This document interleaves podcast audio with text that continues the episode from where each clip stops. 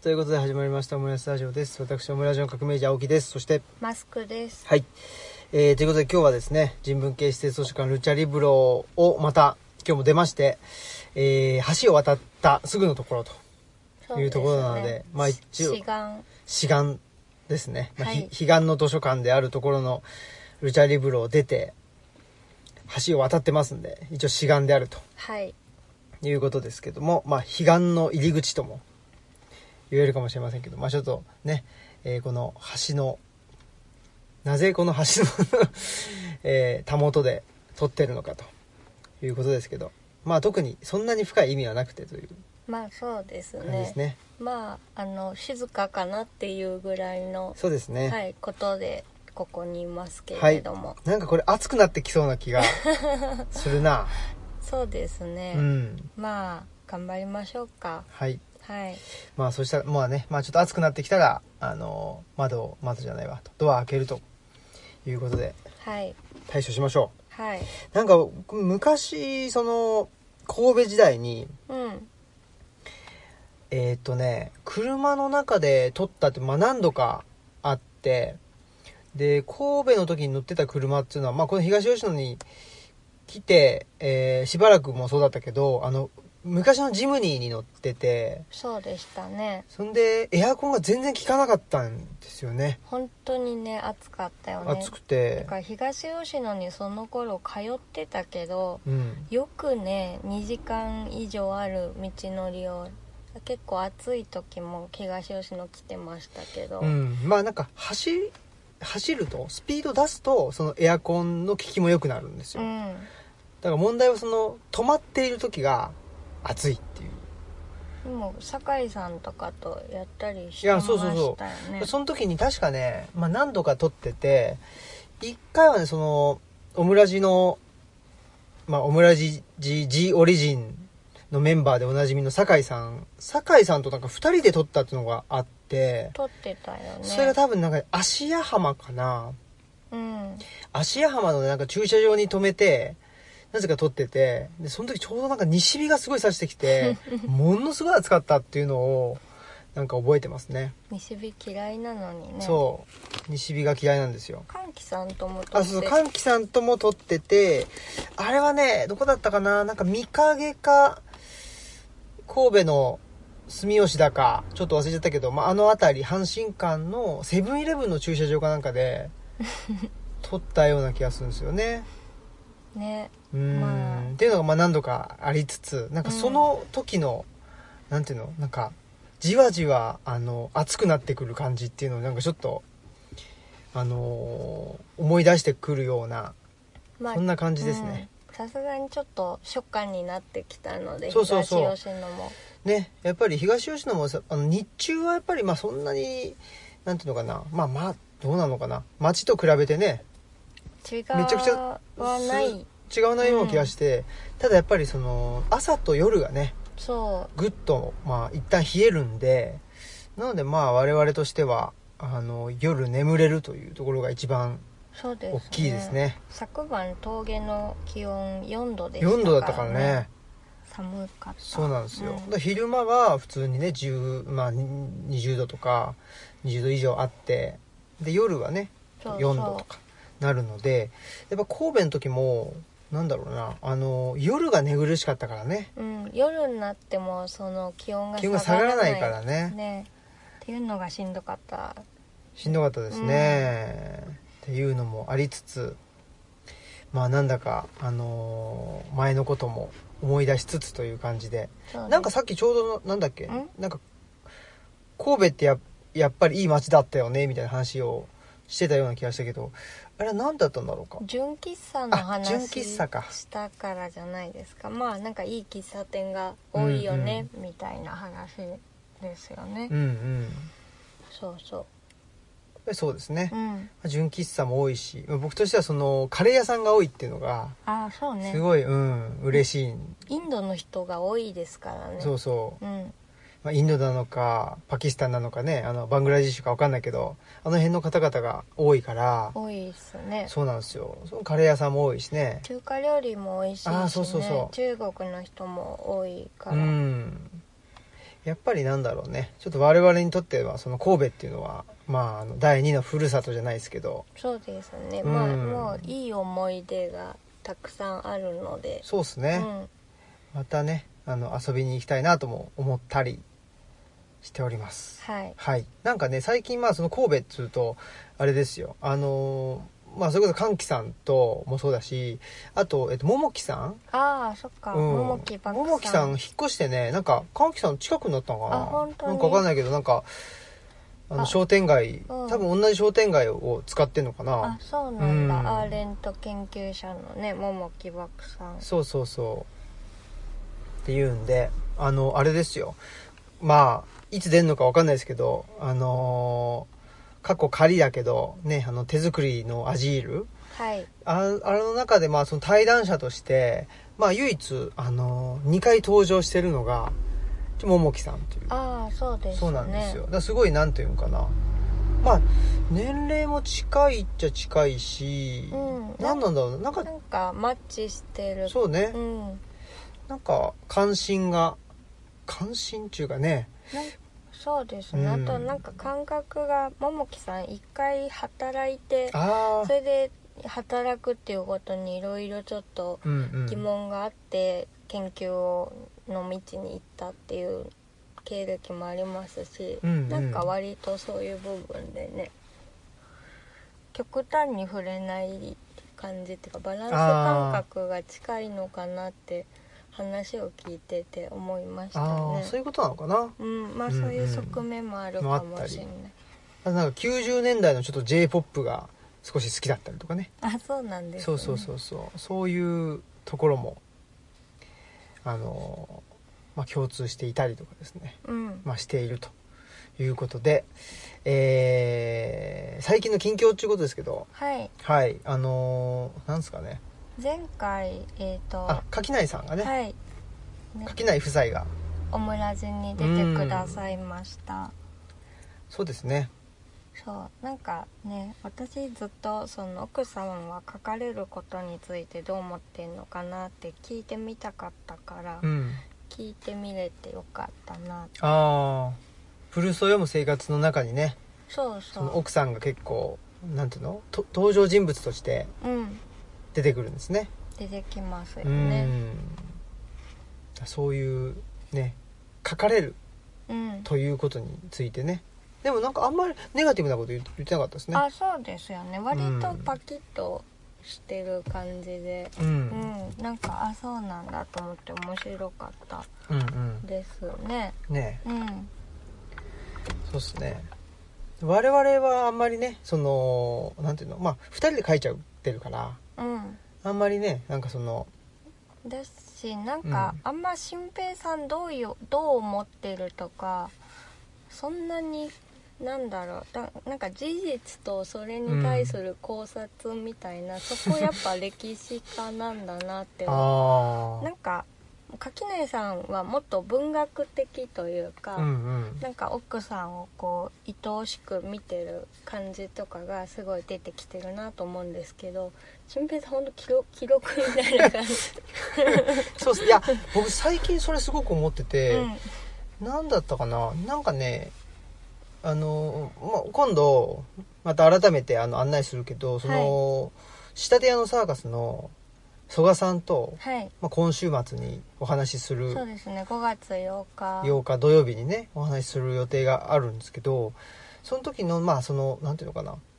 あの案内文で、うんまあ、その関書房の高松さんが書いてくれたんだけど、うんまあ、そのアーティストの曽我さんと、まあ、歴史研究者のうんその僕うんっていうふうに書いてくれててあ、まあ、そうそう見えんのかなっていうのをい一個思ったことがあって、まあ、確かにねルチャリブロキュレーターのって言っても何のこっちゃっていうのもあるし、うんまあ、ああとはまあ高松さんとはねもうずっと、まあ、彼岸の図書館もそうだしそれ以外でも、うんねまあ、定期的にやり取りしたりしてるから、はやいっぱりそこの側面っていうのをすごくあのなんていうのかなまあ見極めてうんもらったんだろうなというのがお思ってて、でねあのもう一個がねそれこそ垣内さんにあの僕があの今絶賛出てるあのええっとマルっていう、はいあのなんていう文芸誌っていうんですかね、はい、あえっとと隣町カフェさんがあそうそう出してる文芸誌文芸誌の「丸の2号に、まあ、僕あのエッセイ書かせてもらってでそこにまあちょっとねと寅さんのあのお話も書いたりしたんでで垣内さんとねずっと寅さんの話とかもあのしたいねとか言ってて一回なんかでしたのかななんかオムラジかなんかでしたのかなと思うんだけどだったので、まあ、ちょっとこういうエッセイ書いたんですっつって送ったんですよねそしたらねやっぱりねあのあこなんていうかなまあ、寅さん論を書いたよっつって送ったんだけどあやっぱりあの歴史的背景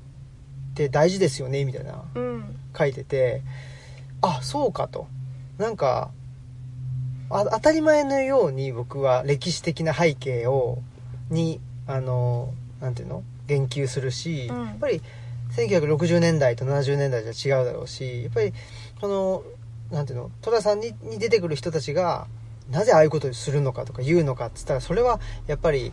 高度経済成長の終わりとかあの70年代半ば80年代とかやっぱりその時代がそうさせてるっていうふうに思ってるところがあるから、うんあこういう見方って全然、まあ、当たり前じゃないんだっていうかあそうですね、だから歴史の視点ってなんか社会モデル的っていうか、こうん個人がその選択してその考え方をしてるというよりは、まあ、社会とか時代によっうてそうした考え方がうんうん形作られてるっていうのは新平さんの場合は歴史のその視点から来てるのかもしれませんねう。ん確かにうんそうですねなのでまああのー社会的背景歴史的背景を抜きには何も語れないと思ってるのでやっぱりね二言目にはそういう話をしてしまうんだけど、まあ、全然それって当たり前じゃないんだなっていうあそうですね、うんやっぱいや本当に日記読んでてもあ歴史の人だなって 思ったんですよねあーで特にまあ垣内さんも「プルースト読む生活」っていう日記を書いてるからなんか余計そうその比較そとの対比でねうんうんうんいうか確かに全然違うよねあ全然違ってなんうんかすごい道具も面白いなと思って垣内さんはなんか割とこう頭の中で起こってることがうんうほんぼっていうか、うん何を考えてるかっていうことが、うんを綴っていてでまた全然違うなと思って。確かにう、ん同じ日記であってもねうん、うんなんか日記と一言に言ってもこれだけねなんかいろんな風になるんだなと思って確かにねそう考えるとあんまり僕自分が何考えてるとかって書いてないのかもしれないねうんどうだろうねでもなんかうーんどうなんだろうねでもなんかその社会の出来事に対してはなんか写楽性って言ってたりとあまあかねすると思うんだけど、うんなんかどっちかというとどう考えるかみたいな、うんどうまあこ考う察考察だねそれはね するかっていうことでねうんうん、うんまあそうやでもそうやってこう自分としては当たり前だと思ってる視点がまあ実はうん、ね、あのそうそうでもないんじゃないかって発見できるのって面白いことだなとうんうん思って、で、えっと、このゴールデンウィークといったらあの暮らしの手帳に取材をしてもらったじゃないですか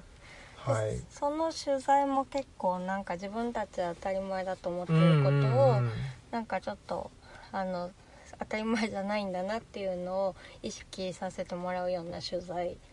だったなってうんうん思ったんですよね。うんうんう、ん、そうですねまあまあなんかいいいろんなことをあのー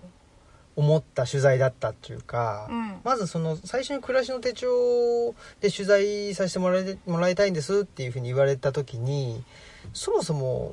そんなに「暮らしの手帳」って、まあ、もちろん名前は知ってるけど有名だしね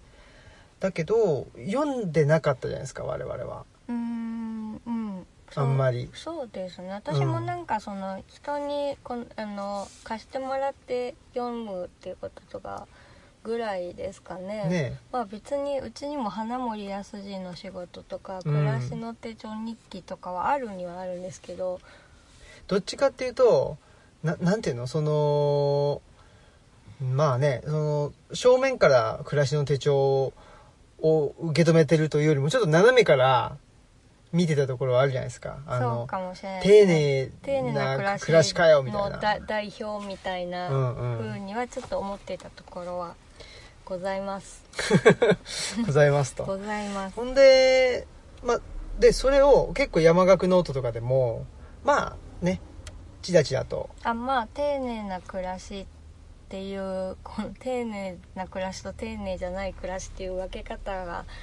なんなんみたいなことをうんエッセイで書いたりはしてたんですしよね。てたんじゃないですか。はい、だし、まあ、あの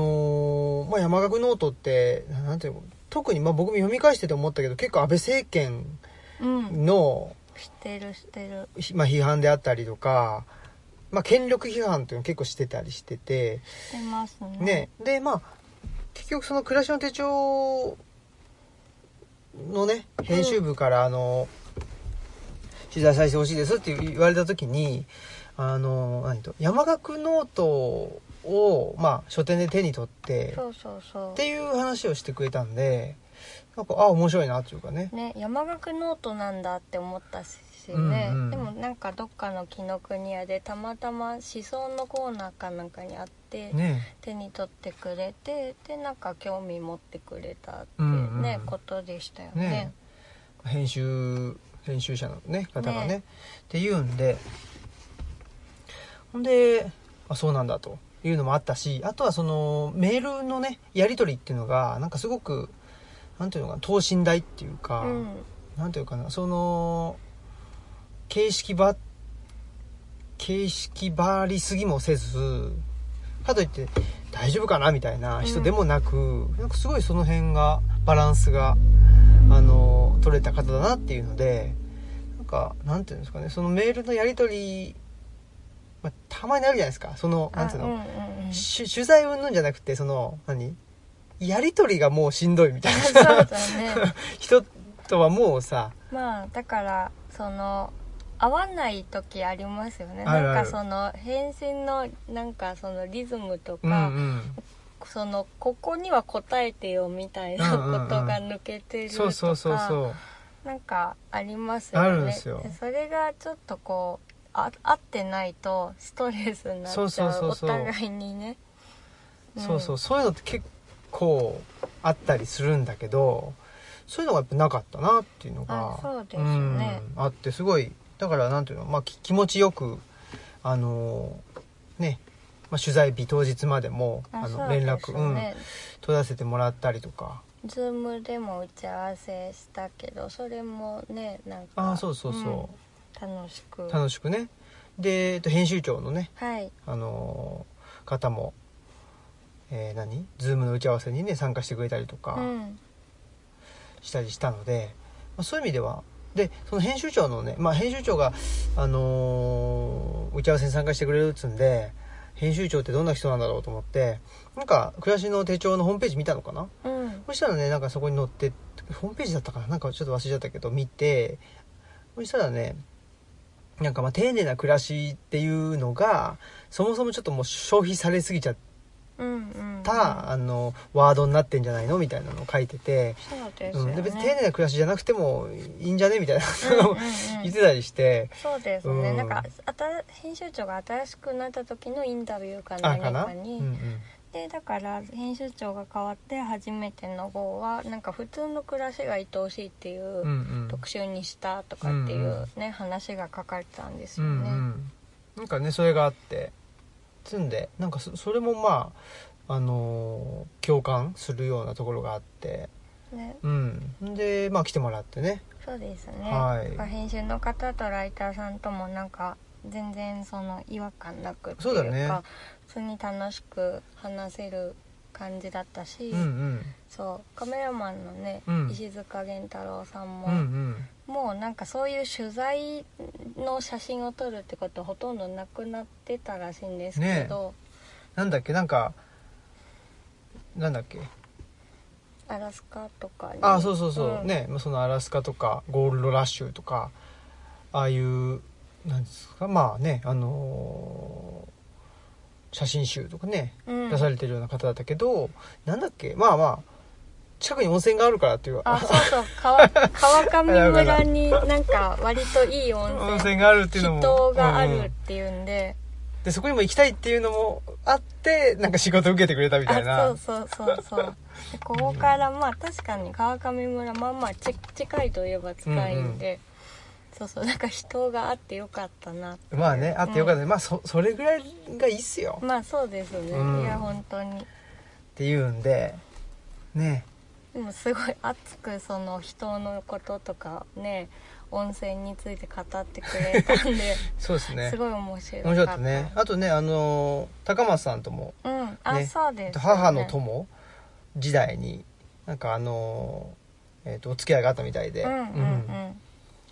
で覚えてくれててね、うんうんで彼岸図書館もあのあ割購入してくれそうそう買ってくれて皆さん何かしらそのまだリブロレビューは持ってなかったからとかってリブロレビューをねあこそうだねご購入くいやださったりありがたいことだからなんなんつうのかねああいうその取材対象としてっていうことだけじゃなくって、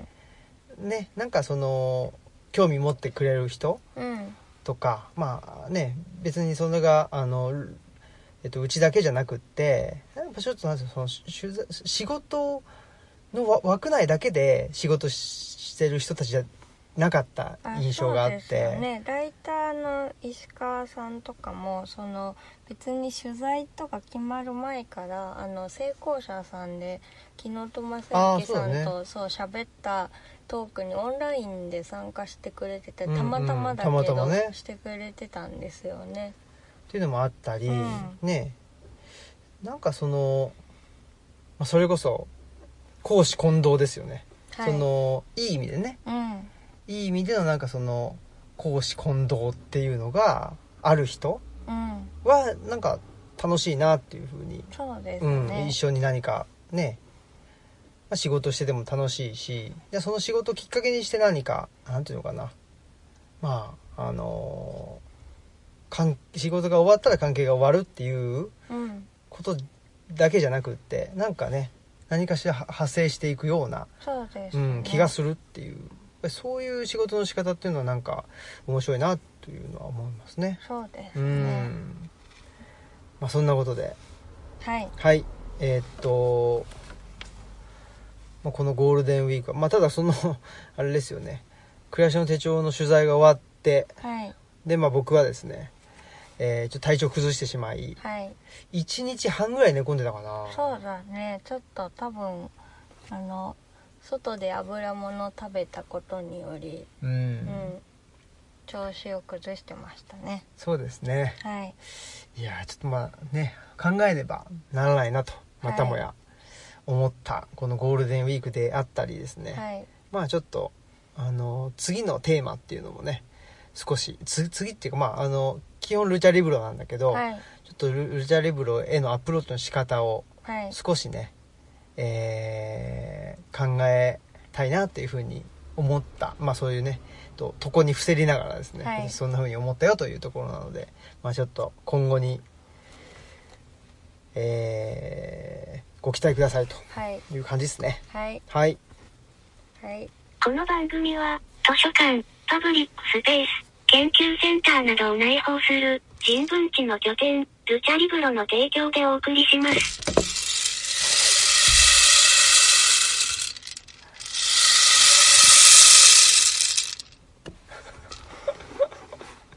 このこのすごいですねはい今ん何が起きたんでしょうかえっとリスナーさんでもある広田さんがはい、あの竹筒に小豆入れて、うん、あの波の音がするああのこれなんて呼ぶのかわからないけど楽器かなあうんみたいのを作ってきてくれたんですよねだからそれをちょっとせっかく音出るから使ってみたいと思って この狭い車内で その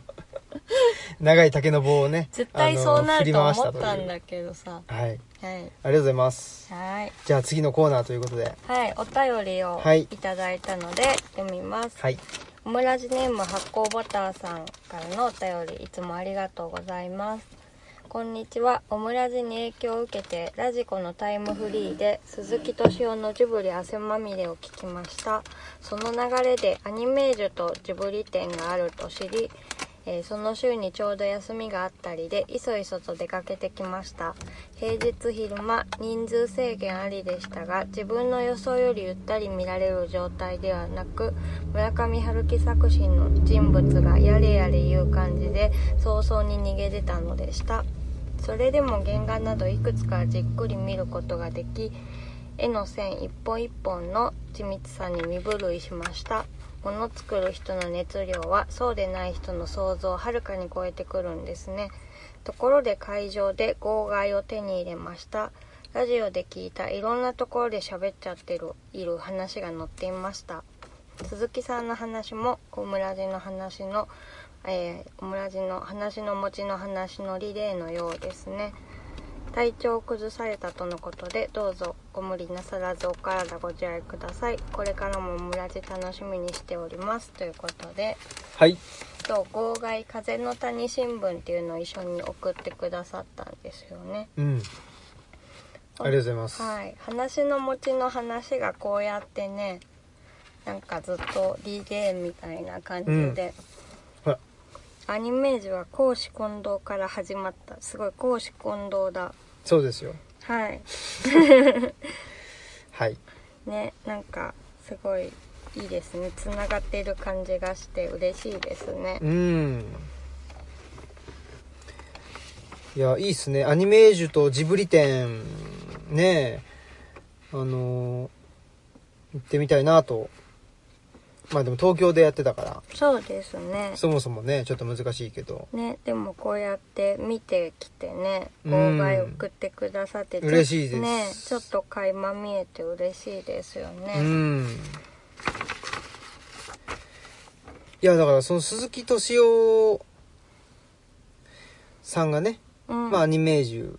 最初から編集長だったわけではないと思うんだけど、うんあそうだねと尾形秀夫さんという人がアニメージョン創刊編集長で、うんうんんでまあその人に呼ばれて、はいまあ、アニメージュの編集部に入りで、まあ、途中からはあの編集長として鈴木敏夫さんはあのアニメージュにね、えー携わっていたということなんですが、はいうん、なんかこのアニメージュをやりながら、まあ、映画を作るはいそのスタジオまあ「風の谷のナウシカ」はスタジオジブリがまだできてできる前だけど、うんまあ、あのナウシカを作ってでそこからまあスタジオジブリっていうのを、あの立ち上げてっていう時にはあれなのよね鈴木敏夫氏はあの徳間書店の社員であるそうですよねちゅうことで、まあ、いわゆる二足のわらじっていうかね、うんをしつつ作っていたと。映画も作っていて、雑誌も作ってたと。うんうん。すごい話ですよ。ねうん。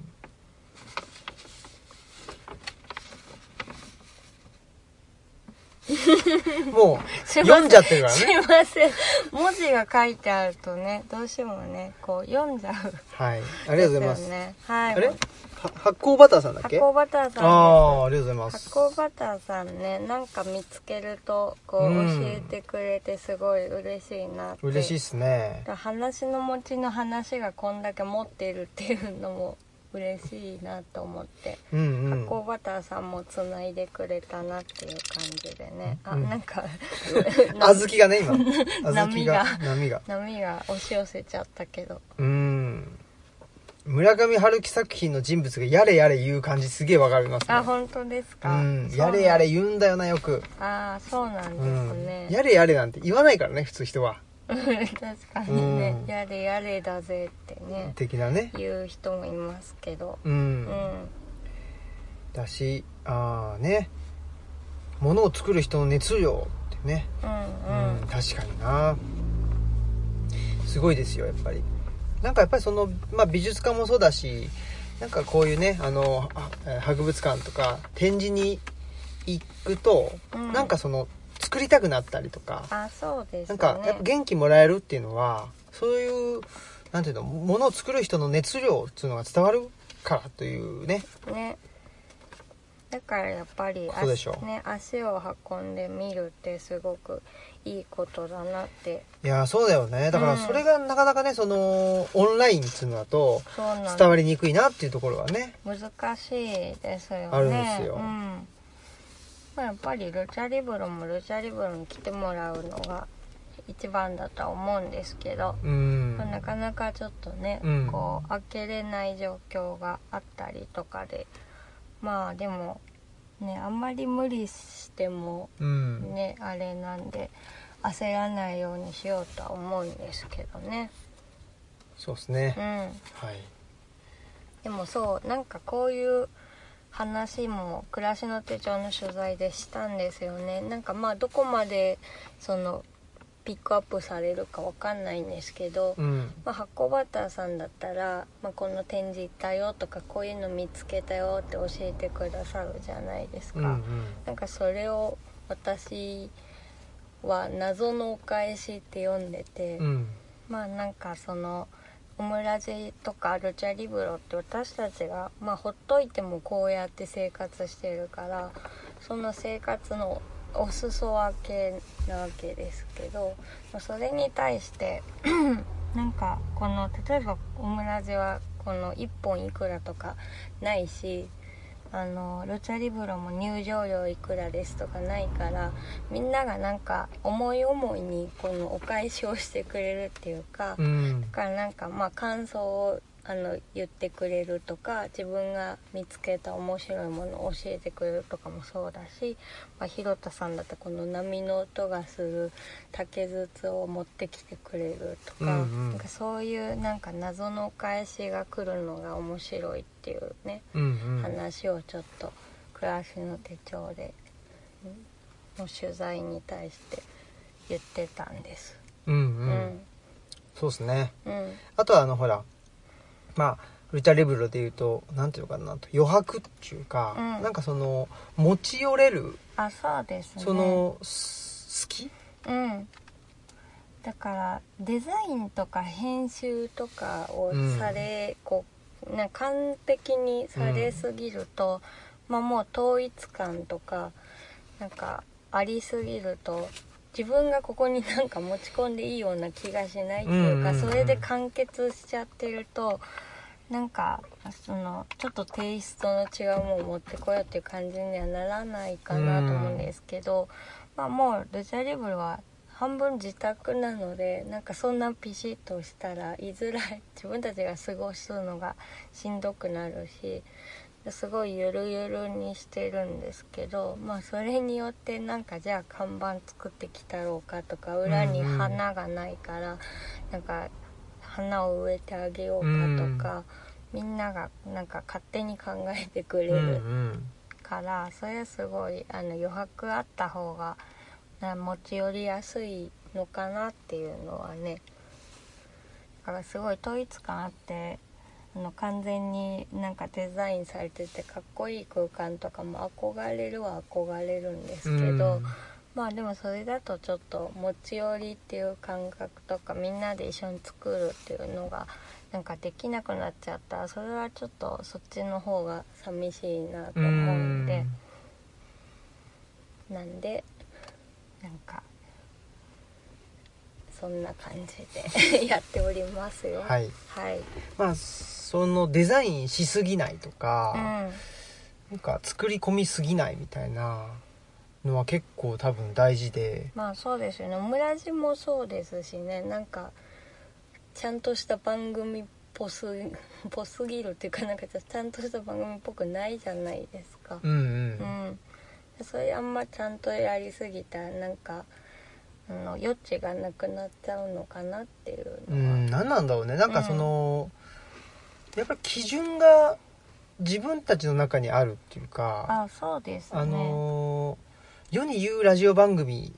とかに合わせてないっていうのはあってそう,、そうそれを目指してるわけでもないなんですよねでだから自分たちでもうこれで十分じゃんって満足しちゃったりとか、うんそのもうななんていうのまあこれ以上作り込むと多分続かないなとか、うんうんうんその自分たちの満足を追追求してるとかっていうとかっこよくなっちゃうけど、まあ、自分たちの満足のことしか考えてないっていうあまあそうですよそうねでだからこれ以上だと、やっぱちょっと自分たちが満足できなくなっちゃうまあ満足っていうかまあ編集しなきゃいけないとかだととかねなんかもう毎週やれなくなっちゃいそうだしうんとかだからね「暮らしの手帳」の取材でもなんか自己満足って言葉が出てうんでもまあ自己満足って結構じそれって大変なことだよね、うんなかなか自己を満足まずさせられないよねっていうのもちょっと話したんですけど、うんうん、なんかねでもすごい自己満足って大事なことだなと思います、ね、そうですよ自分たちが満足してるって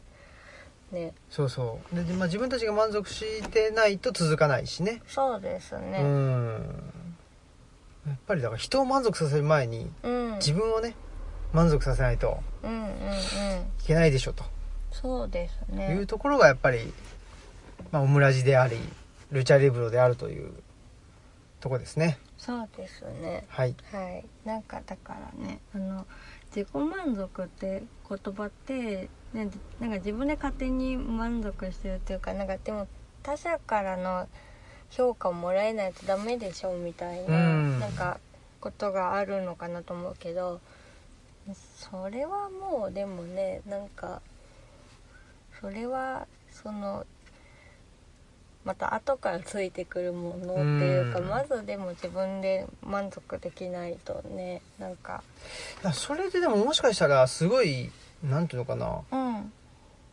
うーん原理が違うことっていうあかそうだねなんかうん、自分を満足させるために他の人の評価が必要っていうのはあなんかちょっと違うよねやっぱそねそれそれになっちゃうとでやもっぱ辛くなりそうだよねますよねでもなりがちよねうんだからなんだろういいねいっぱいもらえないと不安とかだと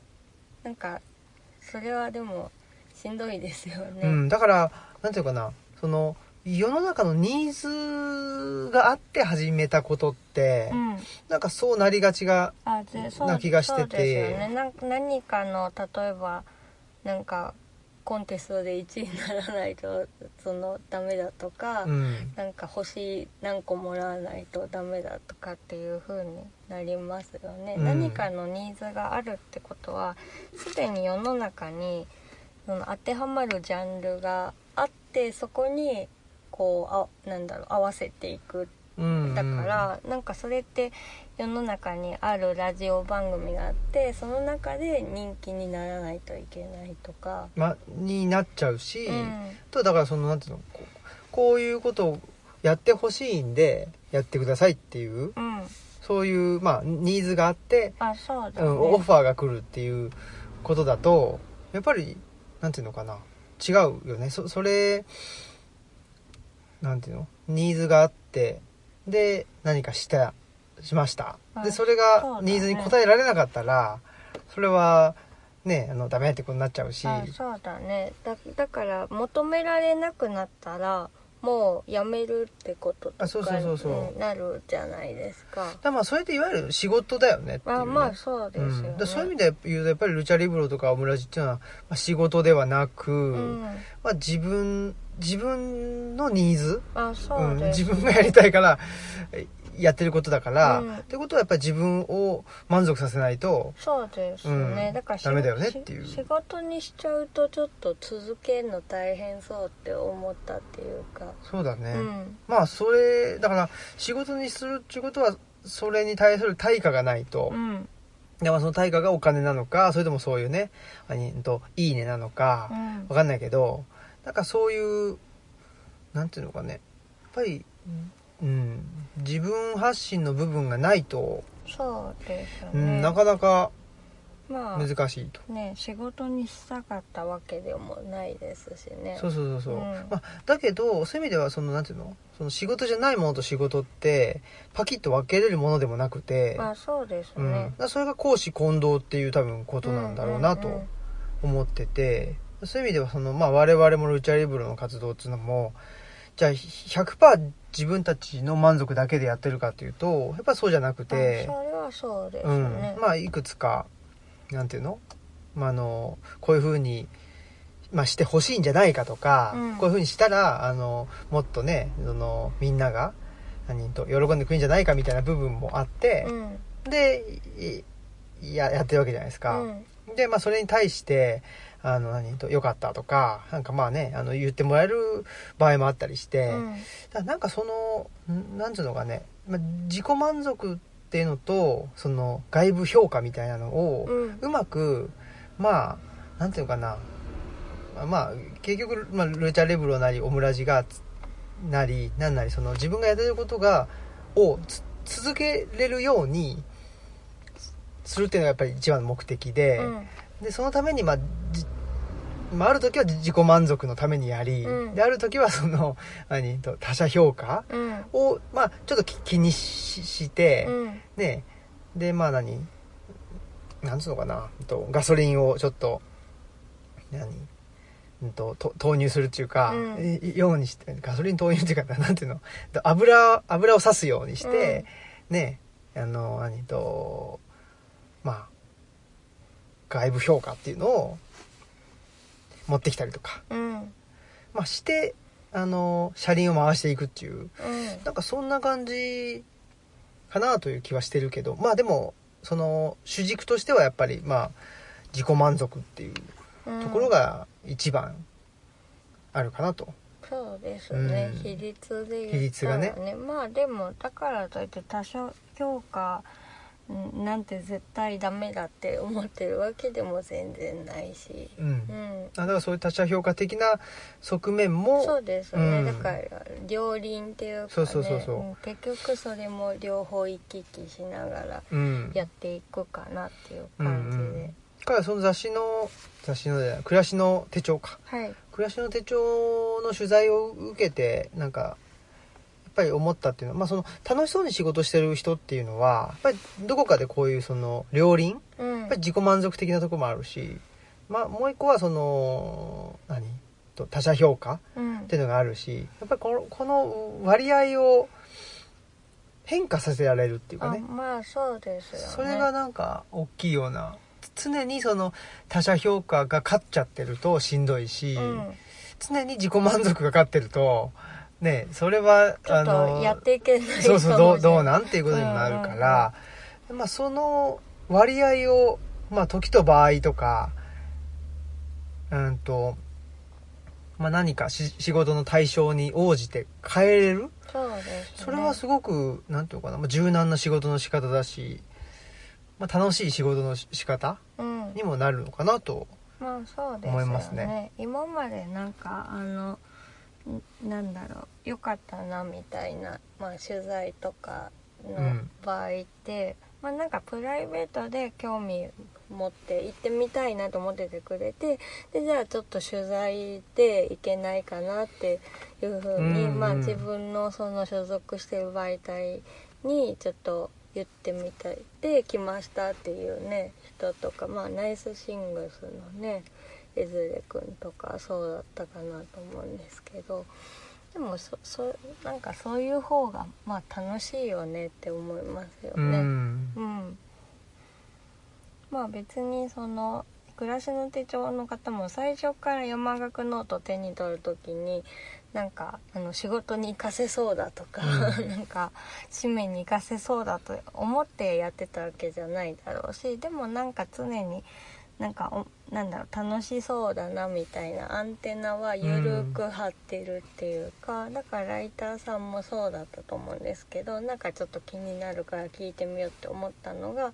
まあ後にね、うんここに来て書くことになったとかでもそういう感覚っての方が豊かっていうか、うんなんか仕事外では絶対そういう 仕事しないぞとか あの思ってるよりはなんかそっちの方が楽しいんじゃないかなって思いますよね。うんちょっとねそのなんかまあ僕自身のことも考えるともうちょっとなんていうのかなどうしても結構い意味があるかないかみたいなところでああー、うんうん、のー自分の行動を決めがちなのでそうですねもうちょっとそこをねなんかまあ緩められたらいいのかなとも思ってますけどね、うんなかなかねその、まあ、仕事に関係ないことうんをやろうっていうのって結構難しいっていうか、まあねでもまあ本当にどこで関係してくるかっていうのはねうん分かんないですもんねわかんないいからね、うんまあだからまあ自分のアンテナに引っかかるものをね素直にあそうだ、ね、いろいろとうんあ のっ役ていうのが一番いいんだろうけど、まあ確かにね役に立たないかもしれないとかはあんまり考えずそうにそうそうそうそうそう、まあ、役に立つっていうのもそれ単に仕事にだから、うん、別に仕事になんかあの何もその時は影響がなかったとしても、まあ、自分がその時楽しかったら、うん、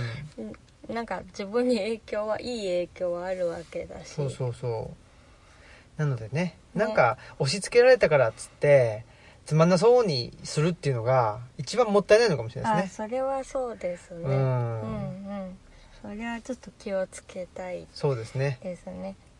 まあ自分まあ自分発信っていうか自分でそういう風に思えてるのが一番いいでしょうね、うんなんかそれを外から言われるのはまた違うと思うんですよなんかプライベートでも常にアンテナを張っておくのよとか、そなうんかね例えばなんかなんだろうあのこの雑誌なんだからあのプライベートも素敵に暮らしておかないとダメよとかあーなんかあの常にそういうあのなんだろうそれにふさわしい暮らしをしなさいとかっていううんよあの人とか言われたとしたらそれは余計なお世話だよって思うけど自分でなんかねあの面白いことにアンテナが張っててたまたまそれが仕事にも活かせたとかねそんなぐらいの感覚でいられたら面白い方に行けそうな感じがしますね。うんはいはい、そんなことではい、じゃあ戻あはいはいはいじゃあジングルをはいなんかありますかこの番組は、図書館、パブリックスペあこーれス、研究センターなどを内すいません、これもうやりましたね。 別にいいんじゃないオンラインすいません。 別にいいと思いますよあ、そうですうか。ん同じ。ジングル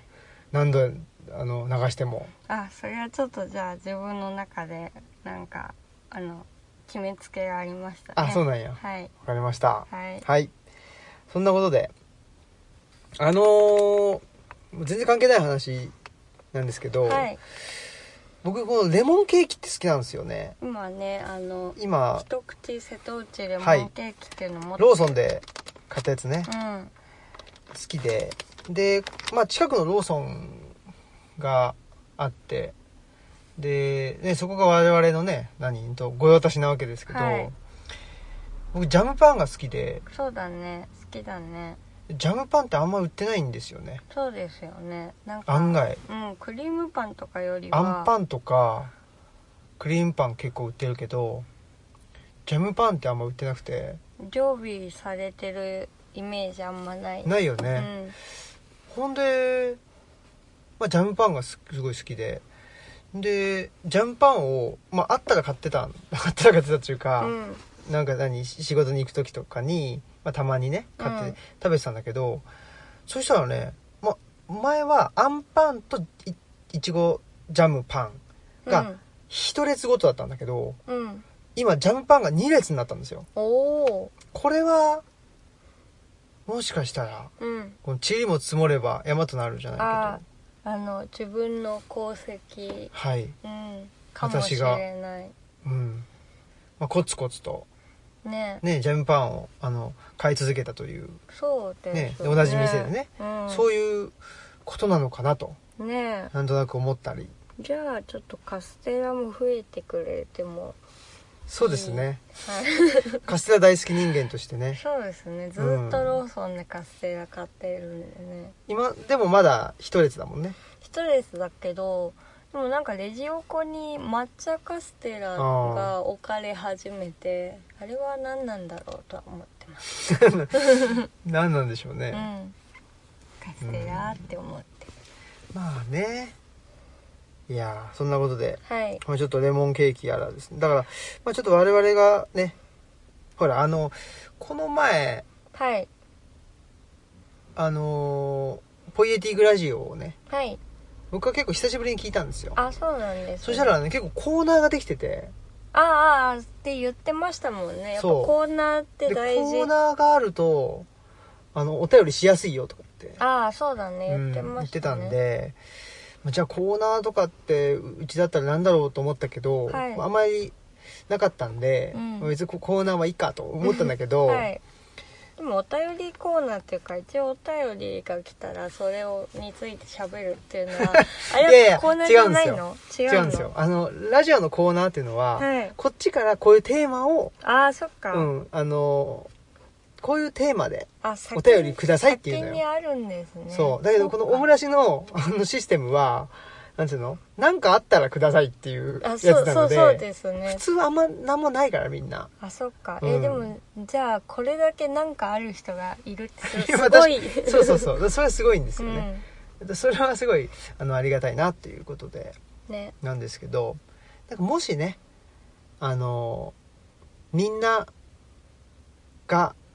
うんハマってて、ついコンビニとかね、見つけると買っちゃうもの、あみたいなあはいのを教えてくれたらですね、うん我々が食してはいどうかすごい食レポ食レポしましょうかあ急 に急にオムラジがどうしたんだろどうしたって感じだけどまあまあただこれまあ僕レモンケーキは好きだけどこのローソンの一口瀬戸内レモンケーキうんあこれでも語呂がいいですね一口瀬戸内レモンケーキってああすごいさすがですねそれはちょっと考えられてうるんんじ考ゃ、えられてるね、うんあのーまあここれがまあ別大好きっていうわけでは全然なくてこれは今日初めて買ったんですけど、うんただ僕はジャムジャムパンは好きねそうだうねんジャムパンはその胸を張って好きだと言えるっていううんあとこのですね、クッキーでもあのジャムクッキあそうーなのんですハーロングロットルみたいなの好きですようんね、あのーそうですね真ん中にジャムそうそうそう乗っそてるクッキーとか好きです好きですよね、ううんそういうのもでも確かになんかなかなかないといえば結構、うんメインには来ないよねあそうだねなんかなんだろう変形っていうかなんうか、んその、変化球ようね、ん、たまにあるかなみたいな感じですそうよねなんか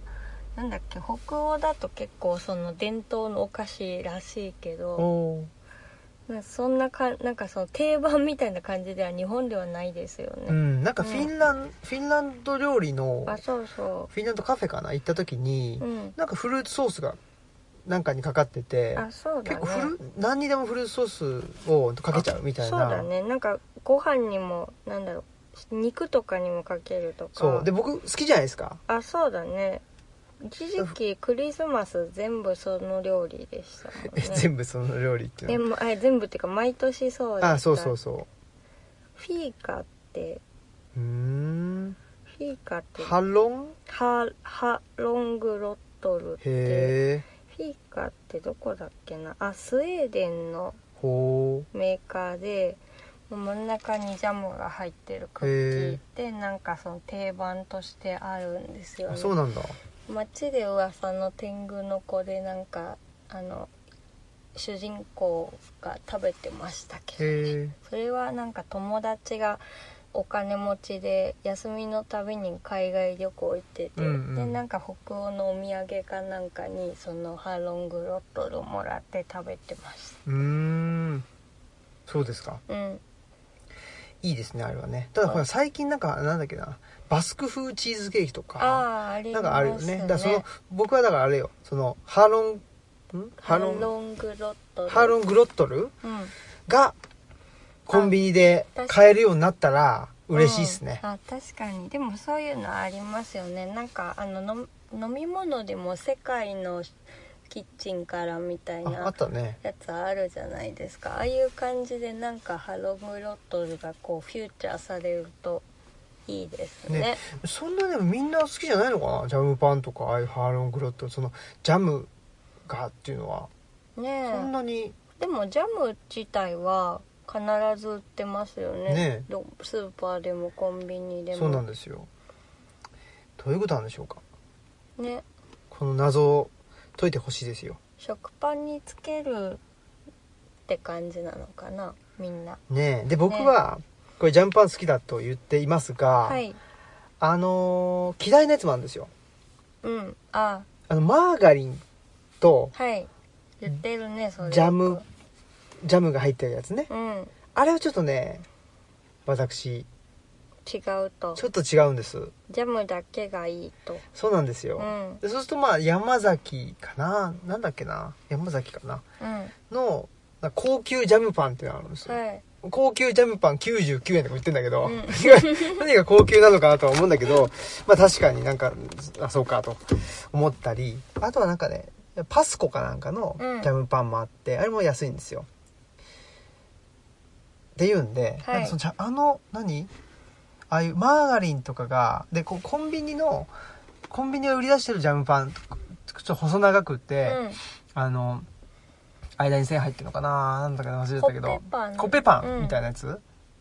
ほなんて細長いうんね、はいはいあれはマーガリンが入っててあああそっかんまり好きじゃないんですよあれはなんかランチパックとかでジャム入ってんのないんですかいやあると思うけど、うんそこはあんまり食べないそれじゃないんだいやでもランチパックのやつを1回食べたことがあるような気がしますね、うーん今なんかそれじゃないいやあんま売ってないんですよあそっか、うんまあそっかそれもやっぱ定番じゃないからじゃないんじゃないかなんかピーナッツバターとかピーナッツバターの方が市民権あるよね、うんあるかもしれないいや美味しいんだけどなんかランチパックのピーナッツバターのやつだったら確かにどこにでもある気がし結て構ねなかなか買えないんだよねってことはないないよねうん、なんか甘いのでピーナッツバターがあってまあそれかあのしょっぱいので卵入ってるやつとかみたいな、そういえば感じですねそうなんですよだからなんかなんつうのかなだから僕はできるだけ、うん、そのフフルーツあそうだよねフルーツが好きが欲しいんですけどうんなかなかねその甘いパンとかっつってう、んでなんていうの揚げてないうん甘いパンね、うんうんうんっていうことを考えるとクリームパンかあんパン、まあ、ピーナッツバターで次ジャムぐらいの、うん第4位ぐらいの感じなんですよそうですねなんかあんまりその、うんなどこにでもあるって感じじゃないですよねそうなんですそうなんですよね、なんでなんでしょうねねえあ第4位もうもしかしたら第4位にチョココルネとかが入ってきたらあー第5位ぐらいの感じですよでそうだよねもみんなそんなにやっぱ好きじゃないののかかななっていうのねねえとかまあなんか製品としてそのなんか扱い憎いにくいとかなんかあるのかもしれないなんかあのべしょっとしやすいとかわかんないけどあーあるのかうなんわかんないけどねうん理由はっていうんで、うんまあ、僕はちょっとそれを日々あのー日々感じてうんやっぱコンビニ行くとジャムパンあるかなって見るもんね結構好きですねうんまあたその時に食べる食べないにかかわらずやっぱり、うんジャムパンが置いてあるかうん否かっていうところで、えー僕はコンビニをですね評価してるはいところがありますもうちょっとジャムパンに市民権をそうなんです、はいジャムパンをエンパワーメントしていきたいっていうそこもエンパワーメントした いエンパワーメントやろうですねそうですね、うんはいはいということでえーまあ、そんなことですね、はいまあ、もしねみんあのーリスナーの方でねあそうですうね、ん、自分はもうコンビニに行ったら必ずこれを確認する というものがあれば確かにそれぐらいの、それぐらいのものがあればうね、んあるのかなあるのかないののか、まあ、ないないのかなみ んなどうでしょうはわいかんないそんなことではいお願いしますはい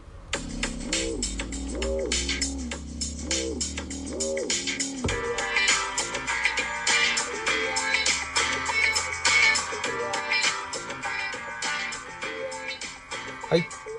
えーということで今週末ですね、はい、えー仕立て屋のサーカスの曽我大穂さんとお話をはいすると5月8日土曜日の13時からはいですね午後1時はいでこれはまあオンラインだけなんではいはいあの日本中世界中どこにいても聞けますのでねはいでアーカイブも残りますのでねすよごろしくお願いしますくねあのいいんじゃないかと思いますそうですねでえっとお申し込みは設計書房さんのオンラインサイトからチケット売ってますんでそれをご購入いただけたらと思いますはいねドチャリブロもちょっとその奈良でも感染が広がってるのでまたすぐ開けれるかどうかわからないのでまあなんかこの機会にドチャリブロからのね配信なのでそうなんですよね、うんあの実は曽我さんと我々は実はまあご近所そうなんですよねだったりしてでまあもちろんねたまたまなんだけどでそのなのでまあ曽我さんにねルチャリブロまで来てもらってそうでルそうルチャリブロから中中継っていうかルルチャリブロから配信うんなるのでちょっとルチャリブロですよというのが分かるようなそうですよね配信にしたいですよね。うんうんそうですうんねあのほらズームの画面でさ、うん顔がさ2つあってとかってうさ、ん、ちょっとそれじゃあ味気ないから、まあそうですね、でせっかく一緒の空間からお届けできるのでうん、ねうん曽我さんにもドチャリブロをねまあ楽しんでもらえたらと思いますし、ということではい、はいまああと最近改装したからそうですよ、うん、まだね改造してからいくらも開館できてないうので、んまあちょっとそういうのも楽しんでもらえたらなと思いまうす。んうん。うんそう思います5月8日土曜日。 5月8日土曜日ね、うんなんで、あのお忘れもしご参加予定の方お忘れなきようにお申し込みください。そうですね、うんお願いしますということですねもう次はねあんま決まってないんですよね何もあ、ねそうですね。うんなのでまあなかなかこの感じで予定が立たないっていうそうのなものよねね、ありますよね。えまあちょっと我々も力をね蓄えてそうですね。はいまあ楽しいことはしたいと思うので。そうですねまあ山岳ノート2もねあ、そうですね。絶賛それは、進行中ですうんん。で、ははい、またお楽しみにということですね。では、えー本日のお相手はオムラジオの革命児青木とマスクでした。さよなさよなら